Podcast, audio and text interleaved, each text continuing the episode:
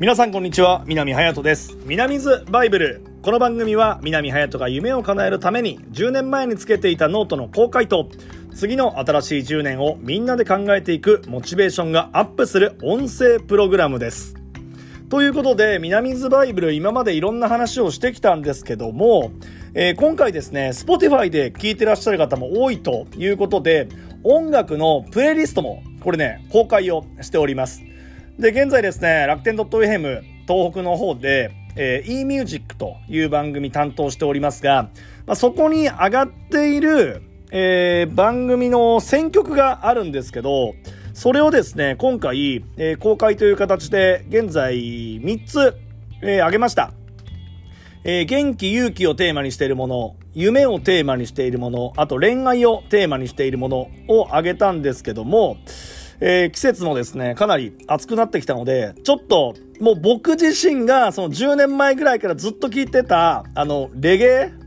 のサウンドを、だいたい20曲、何曲だろう？えー、と、22、3曲、えー、プレイリストアップしておりますので、えー、ぜひチェックをしてみてください。世代的には、えー、僕がね、大学の1年の時から、えー、横浜の FIRE BALL がものすごい、こう先輩が聞いてて、それを聞いてたので、 FIRE BALL から、えー、 MIGHTY JAM ROCK がね、 Spotify の曲の中になかったんですよね。なんですけど、 FIRE BALL、 RYO the SKYWALKER、 PUSHIM、あたりを行って、さらにまあ最近の、最近っていうか、あの、それよりもね、あの、後に出てきた、えー、ベニーケそしてデフテックあたりも入ってます。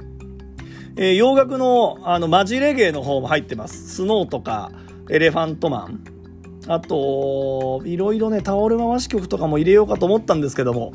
あとやっぱり、えー、湘南の風も、えー、入っておりますので、ぜひプレイリストもですね、えー、楽しんでいただければと思います。え元気、勇気、さらに夢、恋愛の3本はすでに上がっておりますので、ぜひ皆さんチェックをしてみてください。えこれからですね、まあ、エピソードごとに、こう話の流れに合わせて Spotify の方に音楽のプレイリストも公開をしていきたいと思っております。同世代の方が聴いていただくと、あ、懐かしいなーっていう曲を、え選んでまいります。